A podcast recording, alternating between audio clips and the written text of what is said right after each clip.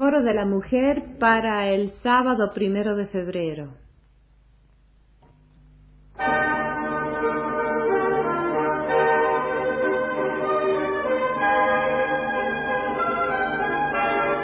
Foro de la Mujer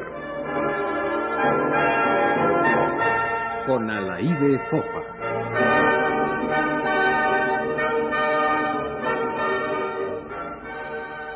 Mujeres chilenas.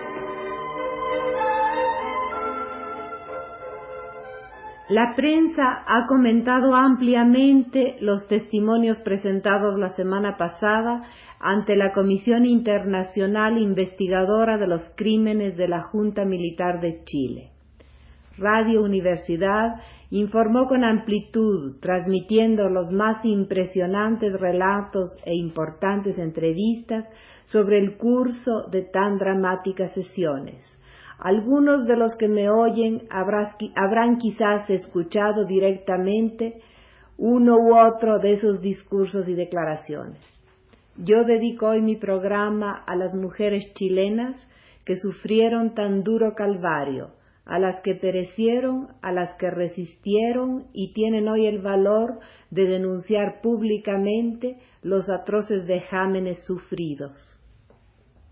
En estos días en que tanto hablamos de igualdad y mientras tratamos de obtenerla en todos los campos, resulta patético tener que admitir que el hombre y la mujer no son iguales en el terreno del sufrimiento, que la mujer es más vulnerable y que sólo una humanidad verdaderamente humana, es decir, una humanidad que respete la condición humana, una humanidad que prescinda de la fuerza bruta podrá conferir esa igualdad. De ahí que sólo en un mundo en donde no impere la fuerza bruta puede pensarse en la verdadera emancipación de la mujer. Ante la tortura, la mujer presenta toda la vulnerabilidad, toda la debilidad de su cuerpo de ser humano como el hombre pero un poco más. La mujer puede ser violada. Esa ofensa profunda, esa agresión a lo más íntimo, esa degradación incluso de tener que aceptar la posible gestación de un hijo de padre abominado, es lo que la mujer puede sufrir en un mundo en el que todavía el sadismo se ejerce con autoridad y la crueldad más criminal puede usarse como arma legal. Todo esto es lo que han sufrido las mujeres chilenas.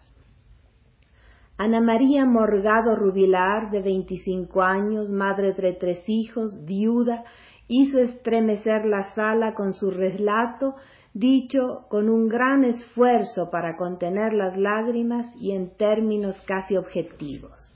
Mi relato consta de tres partes, la detención de mi esposo, la búsqueda y encuentro de su cadáver y la detención, torturas y vejámenes sufridos personalmente. Y sigue. El 18 de septiembre de 1973, mi marido, etcétera, etcétera.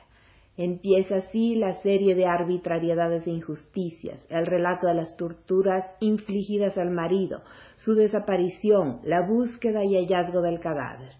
De esta manera transcurrieron tres largos meses de una angustiosa y desesperada búsqueda.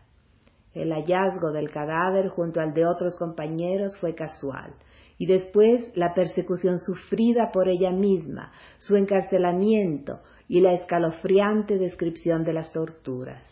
Fui amarrado de pies y manos con apretados alambres y me vendaron la vista en esas condiciones me arrojaron a un calabozo muy húmedo y estrecho donde permanecí por espacio de unas tres horas. Luego fui sacada de allí y conducida a una sala grande donde me ataron a un poste.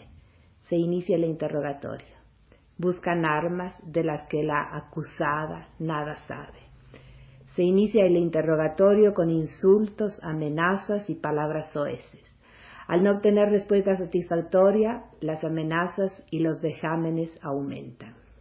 En muchas ocasiones, refiere la víctima, los oficiales llamaron a los soldados diciéndoles, vénganse a entretenerse con esta un poco porque lo necesita. Así fui dejada y violada varias veces. Luego, para reaccionar, me metían en unos tambores de agua durante algunos minutos y nuevamente desnuda y mojada me volvían a mi celda. El martirio duró quince días y terminó cuando a los soldados se les pasó la mano. Al introducir alambres cargados de electricidad en la zona vaginal, le rompieron el útero.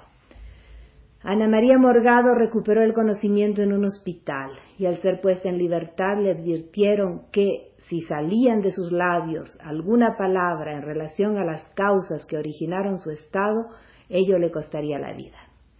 Logró salir de Chile a través de la embajada sueca y Suecia le brinda asilo. Ana María Morgado dice al principio y al final de su relato que no pide compasión y que habla para que se conozca la realidad horrorosa que viven a diario miles de mujeres chilenas y para que juzguen con objetividad las acciones del fascismo en nuestro país.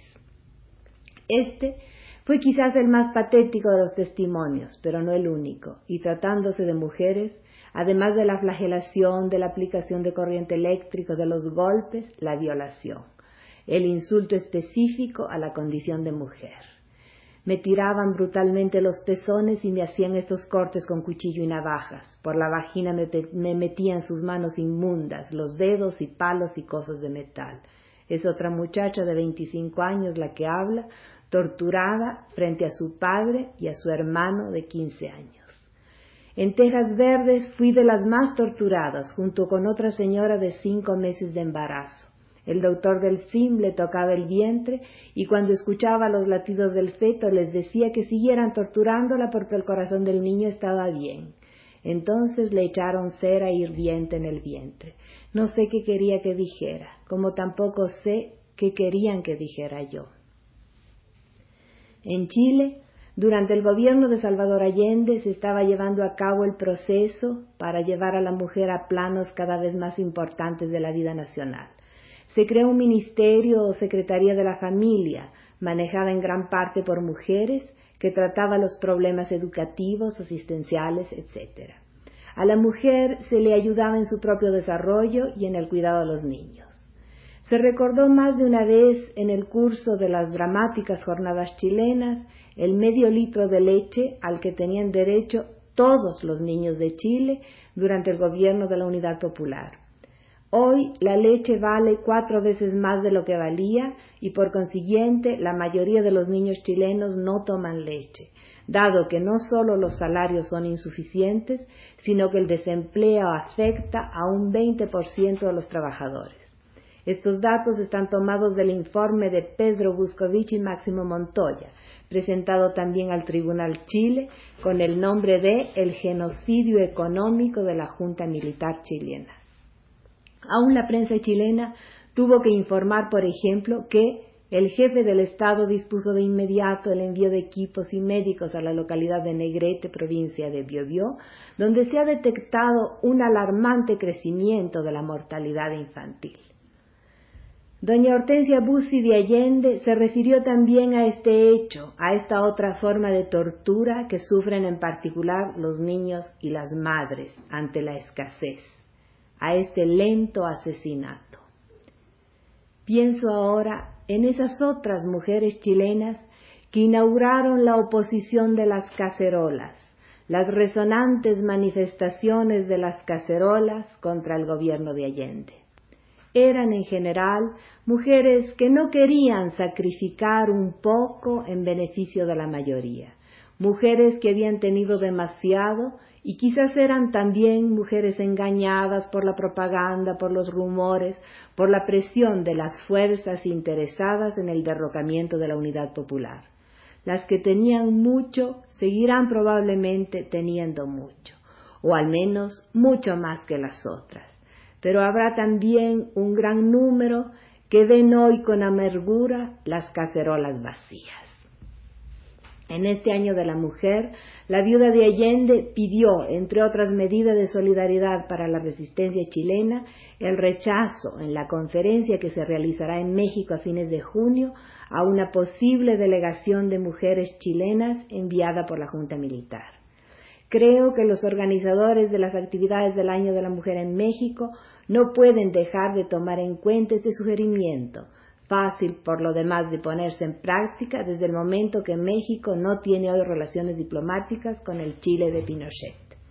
Es lo menos que podemos hacer para manifestar nuestro respeto y nuestra admiración hacia las otras mujeres chilenas, las que sufren en el destierro su viudez y el dolor de las heridas, y las que sufren en el interior del país por la carencia de los bienes más esenciales, en la incertidumbre ante el futuro, la represión y la amenaza.